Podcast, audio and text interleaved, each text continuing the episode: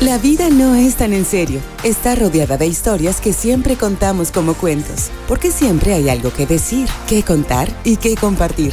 Sean bienvenidos a este espacio de reflexión, de la vida y otros cuentos, con Alex Martín. Hola, ¿qué tal? Yo soy Alex Martín y me da mucho gusto estar contigo en otro episodio de De la vida y otros cuentos. Y quiero preguntarte si habías oído del llamado síndrome de burnout o de desgaste profesional. Pues te comento que en una reunión con colegas de trabajo esta semana se mencionó innumerables veces sobre el incremento de este síndrome en los últimos tiempos, además de ser un tema solicitado por mi amigo Eduardo Miranda. Hoy, en especial quiero hablar sobre este tema y dedicarle una reflexión al respecto, pues me parece que merece la pena hablar de ello. Quiero comenzar compartiéndote lo encontrado en ada.com, un texto escrito por los profesionales de la salud, titulado Síndrome de Burnout o de Desgaste Profesional. El síndrome de burnout también es conocido como síndrome de aniquilamiento, síndrome de estar quemado, síndrome de desmoralización, o síndrome de agotamiento emocional. También es considerado por la Organización Mundial de la Salud como una enfermedad laboral que provoca detrimento en la salud física y mental de los individuos. Herbert Freudenberg en 1974 introdujo el concepto de burnout, describiendo como una sensación de fracaso y una existencia agotada o gastada que resultaba de una sobrecarga de exigencias de energías, recursos personales o fuerza espiritual del trabajador. Haciendo una breve introducción, te mencionaré que el síndrome de desgaste profesional, burnout o como lo he mencionado anteriormente, es un estado de agotamiento mental, emocional y físico, que se presenta como resultado de exigencias agobiantes, estrés crónico o insatisfacción laboral. Aunque no es considerada propiamente como una enfermedad en sí misma, se reconoce como el detonante de otros problemas de salud física y mental más grave, entendiendo que cuando una persona presenta el síndrome de desgaste profesional, puede sentirse agotada todos los días, tener una actitud cínica, sentirse desmotivado o insatisfecho con su trabajo.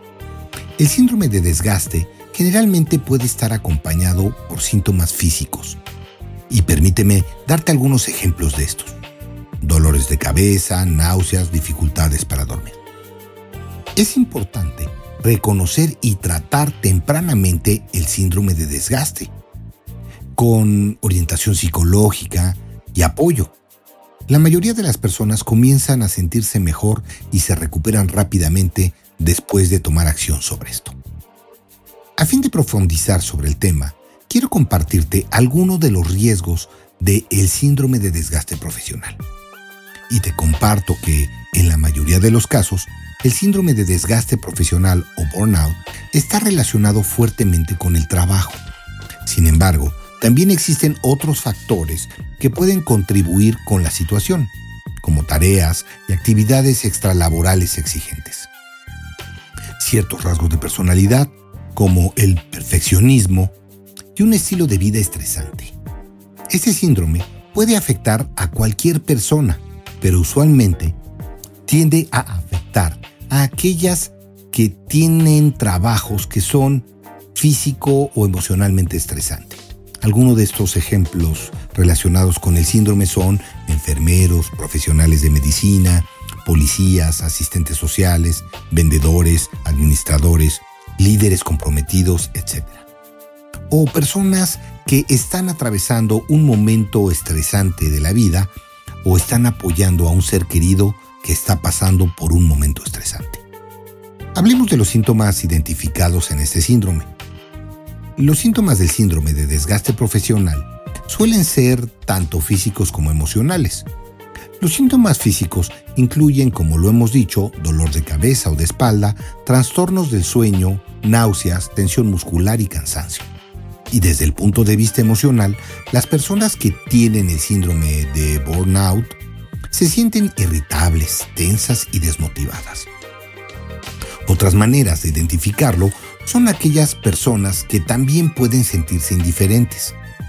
Falta de interés en las cosas, por ejemplo. Mostrarse cínicas o con poco contacto social. Las personas afectadas pueden perder confianza en su trabajo, sentirse improductivas y sobrecargadas. Permíteme compartirte que en ucm.es, en un texto de la maestra Alejandra Apiquian, se mencionan algunos de los factores que influyen en el desarrollo del síndrome de desgaste profesional, indicando que los factores que más se han estudiado como variables que intervienen en el desarrollo del síndrome de burnout son características del puesto y el ambiente de trabajo. Por ejemplo, pensemos en las empresas. Bueno, pues esta, la empresa me refiero, es quien debe organizar el trabajo y controlar el desarrollo del mismo. Corresponde a ella la formación del empleado, delimitar y dejar bien claro el organigrama para que no surjan conflictos, especificar los horarios, turnos de vacaciones, etc. Debe funcionar como un sostén de empleados y no como un elemento de pura presión. Pues la mayor causa de estrés en un ambiente de trabajo tenso genera el síndrome de burnout. Ocurre sobre todo cuando el modelo laboral es muy autoritario y no hay la oportunidad de intervenir en las decisiones. La atmósfera se tensa y comienza la hostilidad entre el grupo de trabajadores. Según los expertos, el sentimiento de equipo es indispensable para evitar el síndrome. Ahora, hablemos de los turnos laborales y el horario de trabajo. Para algunos autores, el trabajo por turnos y el nocturno facilita la presencia del síndrome. Las influencias son biológicas, y emocionales, debido a las alteraciones de los ritmos cardíacos, el ciclo del sueño vigilia, de los patrones de temperatura corporal y el ritmo de excreción de adrenalina.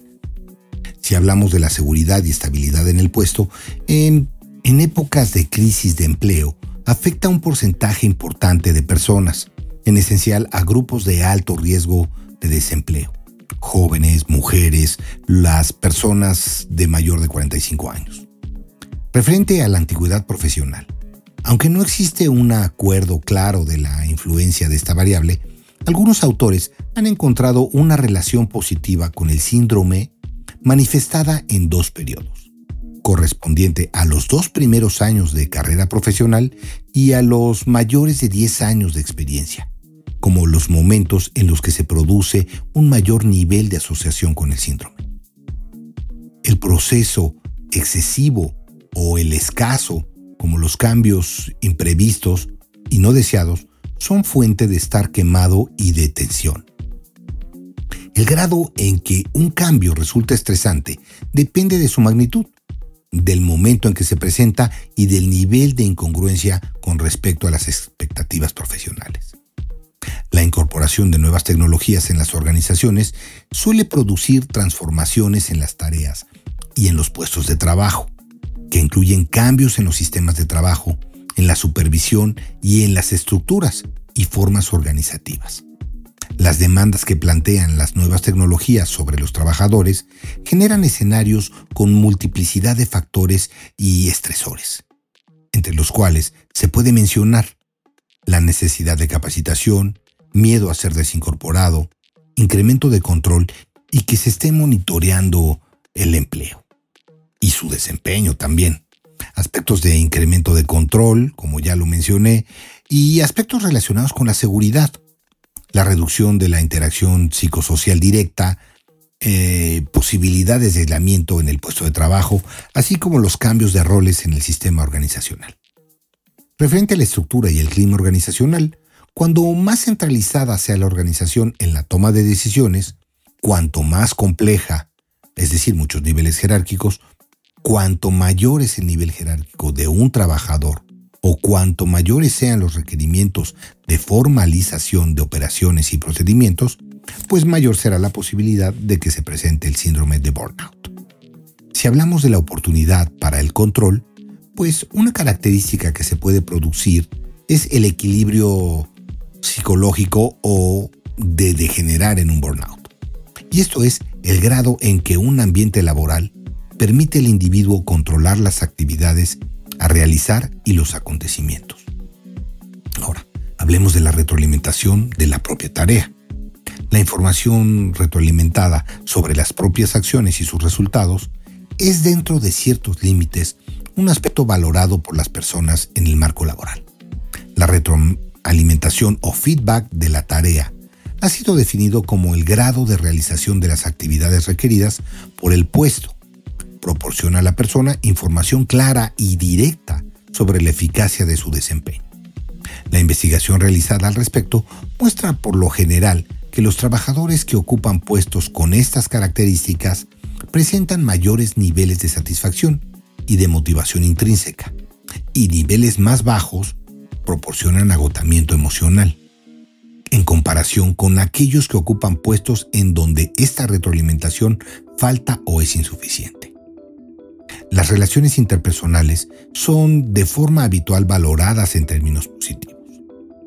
Diversos teóricos de la motivación han señalado que las afiliaciones es uno de los motivos básicos de la persona. Los ambientes de trabajo que promueven el contacto con la gente será, por lo general, más beneficioso que aquellos que lo impiden o lo dificultan. De hecho, las oportunidades de relación con otros en el trabajo es una variable que aparece relacionada con la satisfacción. Esto no significa que las relaciones interpersonales en el trabajo siempre resulten positivas con cierta frecuencia, se traducen en uno de los desencadenantes más severos e importantes, sobre todo cuando son relaciones basadas en desconfianza, sin apoyo, poco cooperativas y destructivas, lo que producen elevados niveles de tensión entre los miembros de un grupo u organización. También el salario ha sido invocado como otro factor que afectaría el desarrollo del burnout sobre todo en los trabajadores. Bien, es un síndrome que se ocurre de manera laboral, aunque no queda claro en la literatura cómo es esta afectación salarial. La estrategia empresarial puede causar burnout. Empresas con una estrategia de minimización de costos en las que se reduce el personal ampliando las funciones y responsabilidades de los trabajadores, aquellas que no gastan en capacitación y desarrollo del personal aquellas en las que no se hacen inversiones en equipo y material de trabajo para que el personal desarrolle adecuadamente sus funciones o limitan los descansos, pues también provocan este síndrome. Desde el punto de vista médico, puede lograrse un diagnóstico y se recomienda para este diagnóstico del síndrome de desgaste profesional hacer una consulta médica basándose en los síntomas el estado emocional y los sentimientos de la persona hacia su trabajo y hacia otros compromisos personales. Y seguramente te estarás preguntando cuál es el tratamiento. Bueno, pues déjame compartirte que recuperarse del desgaste profesional a menudo requiere tiempo y un buen apoyo. Una terapia psicológica puede ser útil para identificar las causas del estrés y encontrar estrategias para mejorarlas o evitarlas. Para recuperarse del agotamiento, también es importante tomarse tiempo para descansar y energetizarse fuera del trabajo, haciendo actividades placenteras, buscando apoyo de familiares y amigos, haciendo ejercicio, etc. Pero, ¿cómo hacer prevención? Bueno, pues dado que el síndrome de desgaste profesional se desarrolla a lo largo de un periodo largo de tiempo, es importante estar atento a los signos reveladores de un estrés cada vez mayor y reaccionar a estos factores tempranamente.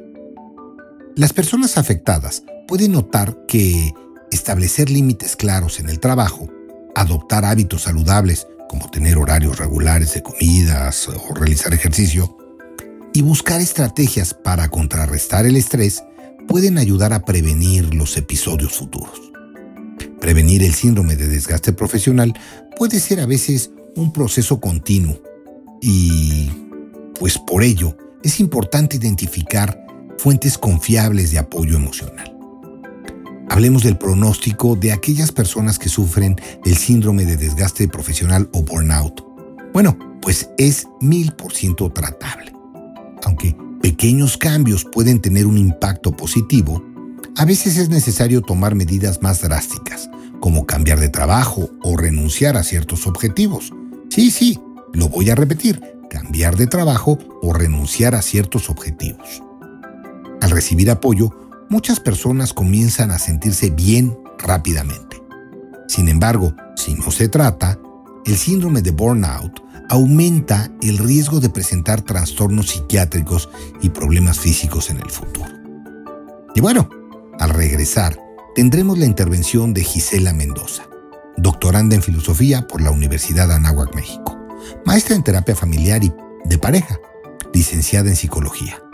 Cuenta con la certificación de nivel Primary and Advanced de TREC por el Instituto de Albert Ellis en Nueva York así como con el entrenamiento en modelo team de David Burns, sin dejar de mencionar de los diversos cursos de terapia cognitivo-conductual y terapias basadas en evidencia. Actualmente es catedrática de la Universidad de Anáhuac, México, en licenciatura y posgrado, así como de diferentes cursos y diplomados en LIBER, quien dará un abordaje práctico de nuestro tema de hoy, además de tener el honor de que sea una gran amiga.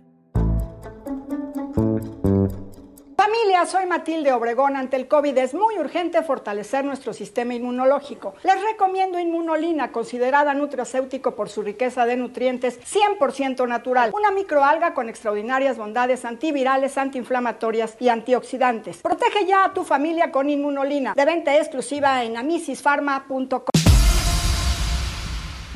Hola, Ale, qué gusto estar una vez más aquí con ustedes. Gracias por la invitación y confianza.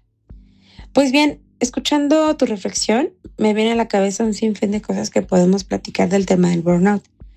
Pero creo importante centrarme en dos puntos. Uno, el estrés como parte natural del ser humano, eh, justo en relación con el burnout. Y dos, las estrategias de afrontamiento psicológico que podemos tener. Es muy importante que mm, mencionemos que actualmente existen muchas eh, investigaciones que se han centrado en las manifestaciones clínicas del estrés, es decir, en el estrés negativo. Encuentran una gran relevancia o relación con la patología de las enfermedades psicosomáticas, ya que eh, a medida de que la persona que padece de este estrés en términos generales, se habla de un exceso o un sobreesfuerzo del organismo a sobreponerse al nivel de resistencia experimentado. Esto, obviamente, para lograr un máximo rendimiento psicológico y conductual. Pero esto empieza a afectar no solamente la parte laboral, sino también la parte social, familiar y académica. En las diferentes áreas que eh, la persona convive, empieza a tener un deterioro. Esto porque dentro de las sintomatologías psicológicas existe lo que es la irritabilidad, la ansiedad, la tristeza, la baja autoestima. Ya que la persona em, con frecuencia empieza a tener como características un agotamiento emocional, una falta de energía, un distanciamiento, em, sentimientos de incompetencia también, y también deterioro del autoconcepto, ¿no? De acuerdo a, qué tan capaz ya me creo de lo que, de lo que estoy haciendo en mi, en mi labor diaria, ¿no? Em, existen características que definen eh, estos estresores y una de ellas es de acuerdo a qué tanto estoy interpretando que la situación es catastrófica o terrible y que no puedo de ello, ¿no? Es muy importante que identifiquemos que aquí radica mucho el qué me estoy diciendo, qué pasa por mi cabeza eh, en ese momento. Un ejemplo puede ser, debo de ser el mejor. Si no lo hago perfecto, me van a criticar, me van a correr, me van a hacer un lado. Sí, y otro punto podría ser esto es demasiado y es injusto, ¿no? Es lo peor. Y entonces eh, la situación es abrumadora, es, em, sí, el mismo término lo dice, es catastrófica y no me deja eh, ver más allá, ¿no? También el estresor requiere de enfrentarse de manera efectiva ya que de mantenerse indefinidamente en un nivel, pues va a producir un serio daño al individuo, como decíamos anteriormente, las enfermedades psicosomáticas, ¿no? O sea, el cuerpo tiene que eh, regularse, tenemos que darle oportunidad a tener estos momentos de relajación, estos momentos de, mm, poner una pausa justo para que nuestro sistema se pueda regular.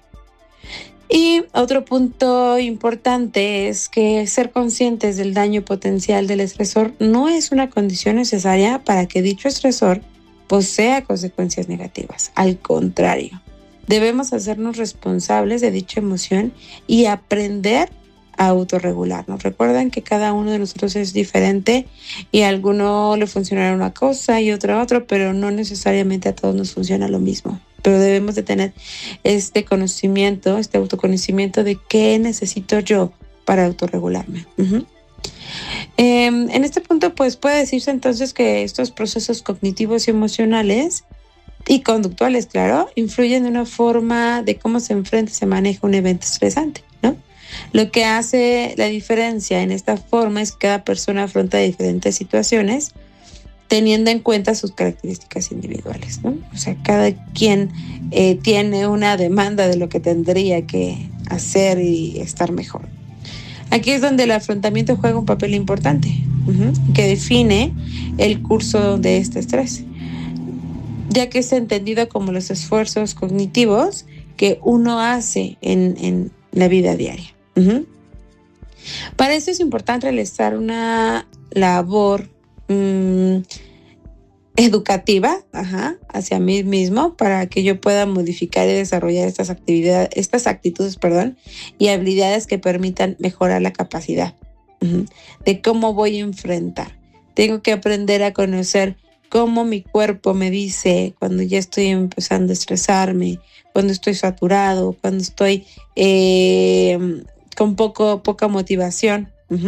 Y esa es uno de los puntos importantes, saber cómo mi cuerpo me dice que en este momento eh, el, trabajo es, está siendo demasiado demandante.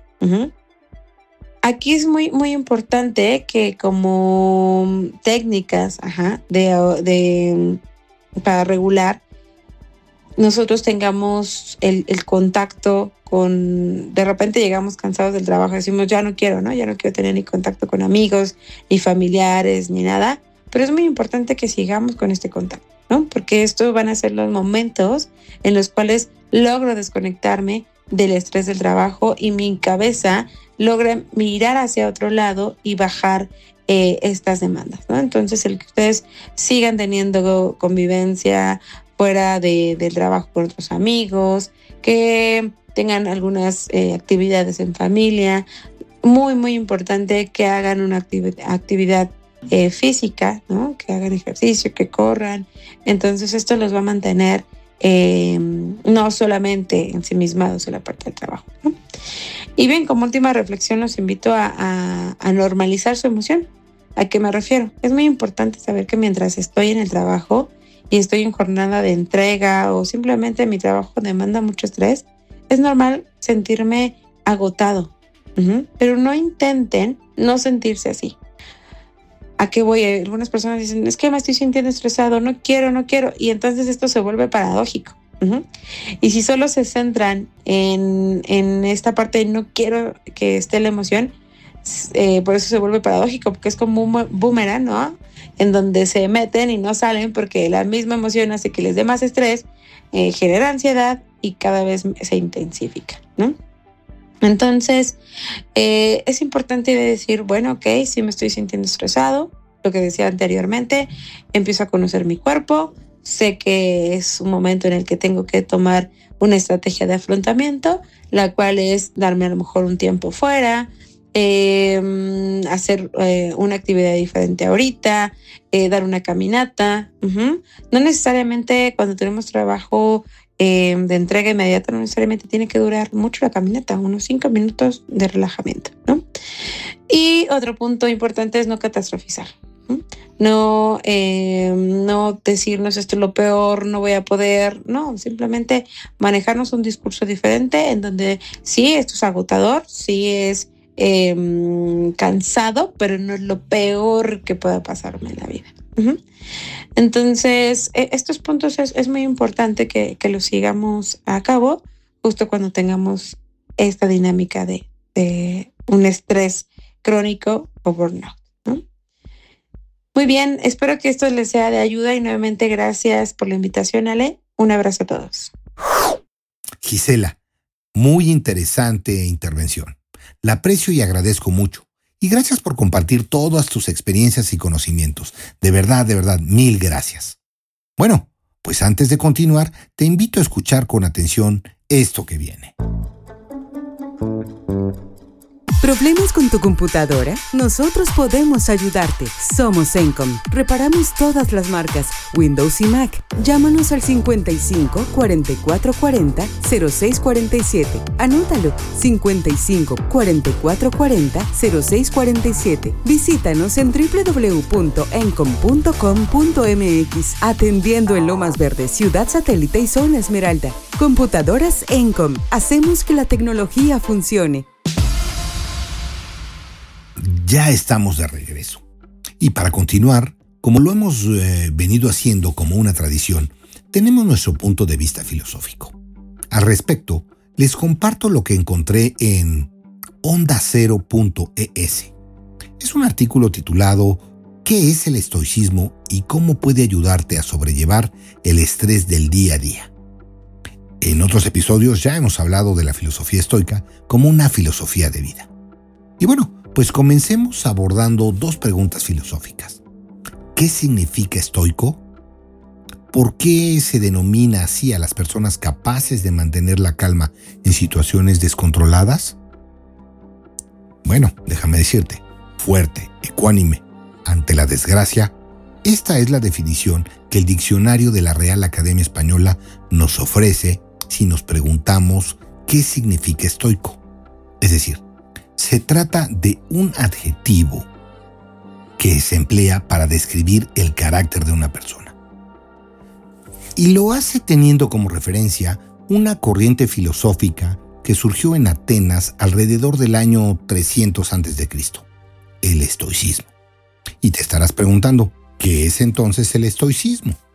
Bueno, responder esta pregunta resulta bastante más complicada que hacerlo a la de qué significa estoico, ya que para ello hay que viajar al pasado y conocer la figura de Zenón de Sitio, un comerciante nacido en Chipre que a los 45 años fundó su propia escuela filosófica en la principal polis griega. Permíteme decirte que las enseñanzas de Zenón venían de Heráclito, de Platón, de Aristóteles y de la escuela cínica. Sin embargo, esta filosofía seguía su propio camino un camino ligado a la naturaleza y a la razón. Los estoicos, llamado así porque se reunían bajo un pórtico en Atenas, la estoa en griego clásico, se caracterizaban por ser muy prácticos. Consideraban que se podía alcanzar un estado de libertad y de tranquilidad, guiándose por la razón y la virtud. Y para ello debían renunciar a las pasiones y a los deseos desmedidos, y proclamaban que el ser humano no puede controlar lo que sucede a su alrededor, pero sí lo que piensa sobre ello. Bueno, ahora hablemos de virtud contra pasión. Y bueno, volviendo a la cuestión inicial, ¿qué significa estoico? Su definición ayuda a comprender mejor esta corriente filosófica.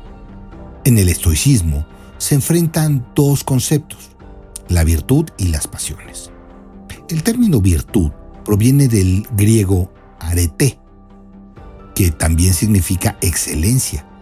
Es decir, el objetivo de los estoicos pasaba por alcanzar el máximo potencial como seres humanos o lo que es lo mismo, no caer rendidos ante lo que les pudiera alejar de un comportamiento virtuoso.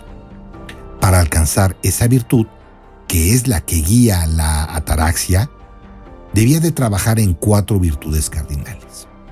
La primera, sabiduría mantener la mente tranquila para manejar aquellas situaciones que no se pueden controlar. Epicteto de Frigia, filósofo griego representante del estoicismo nuevo o romano, lo explicó con la siguiente frase. Reflexionar mucho antes de decir algo, porque no podréis remediarlo después de haberlo dicho o hecho. La segunda trata de la templanza, no dejarse llevar por los deseos excesivos ni por las pasiones negativas. El tercero es el coraje, tener el valor para actuar siempre con claridad e integridad. Y por último, encontramos a la justicia, ser justos con los demás y actuar con ecuanimidad. Así pues, el estoicismo huye de las pasiones desmedidas, aquellas que pueden provocar emociones negativas como la ira o la envidia. Otros filósofos estoicos, como Lucio Aneo Séneca, clarificó esta idea del siguiente modo. La ira, un ácido que puede hacer más daño al recipiente en el que se almacena que en cualquier cosa sobre la que se vierte. También hemos hablado de Lucio Aneo Séneca en otros capítulos de, de La vida y otros cuentos. Ahora permíteme definir qué es la ataraxia en el estoicismo. Y bueno, tal como hemos mencionado, la virtud es la llave que guía al estoico hacia la ataraxia. Tanto Zenón en el siglo III a.C. como los sucesivos filósofos que hicieron evolucionar esta escuela filosófica durante seis siglos tenían muy claro que solo controlando los hechos y las pasiones capaces de perturbar la vida de una persona, ésta podía alcanzar la felicidad, pero para ello era necesario conseguir un estado de ataraxia. Y esto solo resultaba posible cuando se aceptaba con sabiduría y serenidad todo aquello que no se podía controlar, al tiempo que se actuaba con virtud en lo que sí se estaba bajo control a manera de reflexión. Para comprender mejor este concepto, solo hay que referirse a otras grandes figuras que ayudan a saber qué es el estoicismo. Y se trata de Marco Aurelio, el emperador romano que destacó por sus obras filosóficas y al que Hollywood inmortalizó en la conocida película de Gladiador. Este pensador aseguraba que en ninguna parte puede hallar el hombre un retiro tan apreciable y tranquilo como en la intimidad de su alma. Y en su libro Meditaciones también escribió, tienes que poder sobre tu mente, no sobre tus acontecimientos externos. Date cuenta de esto y encontrarás la fuerza. Bueno, esta cita resume a la perfección qué es un estoico y en qué consiste esta corriente filosófica que ha sido clave en el devenir de la humanidad. Y es que en 2300 años, después de que Zenón se reuniera con sus pupilos bajo el pórtico en el ágora ateniense, sus enseñanzas siguen estando muy vigentes. Bueno, te invito a seguir profundizando sobre el tema del estoicismo. No olvides enviarme tus comentarios y recuerda darnos tu opinión a través de mi Instagram en De la Vida y otros cuentos. Todo junto en minúsculas guion bajo oficial. Y también puedes enlazarme a través de mi WhatsApp en el 5530 41 70 79. Cada día atendemos nuevos temas que son solicitados por ustedes. Bueno, también te invito a escuchar los podcasts del equipo de Defrag, que encontrarás en defrag.mx, también en nuestra página de Facebook o de Instagram donde encontrarás como a Roberto, con matar el algoritmo, dice qué ver para que el algoritmo no decida por ti. Recuerda que cada semana estamos nosotros en De la Vida y otros cuentos, que es un espacio de reflexión de nuestro acontecer cotidiano. El sábado, mantente al tanto de noticias y alertas de seguridad en The Tracks con XGIC, porque la tecnología y los gadgets son parte de tu vida personal y profesional. No olvides escuchar a Hot Mix con nuestro Mix Show, lo mejor de música dance, nudisco, house y trance, mezclado por Amado Chiñas. Próximamente entrarán nuevos podcasts de parte de gente que se incorpora al equipo de Defrag. Escúchalos con atención, seguramente también te gustarán.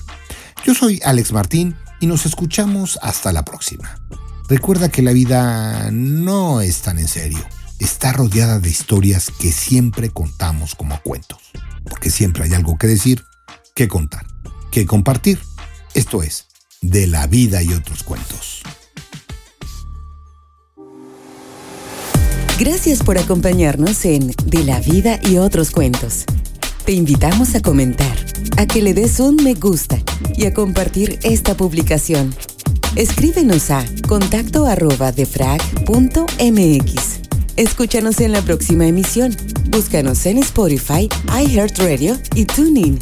De la vida y otros cuentos es una producción de defrag.mx.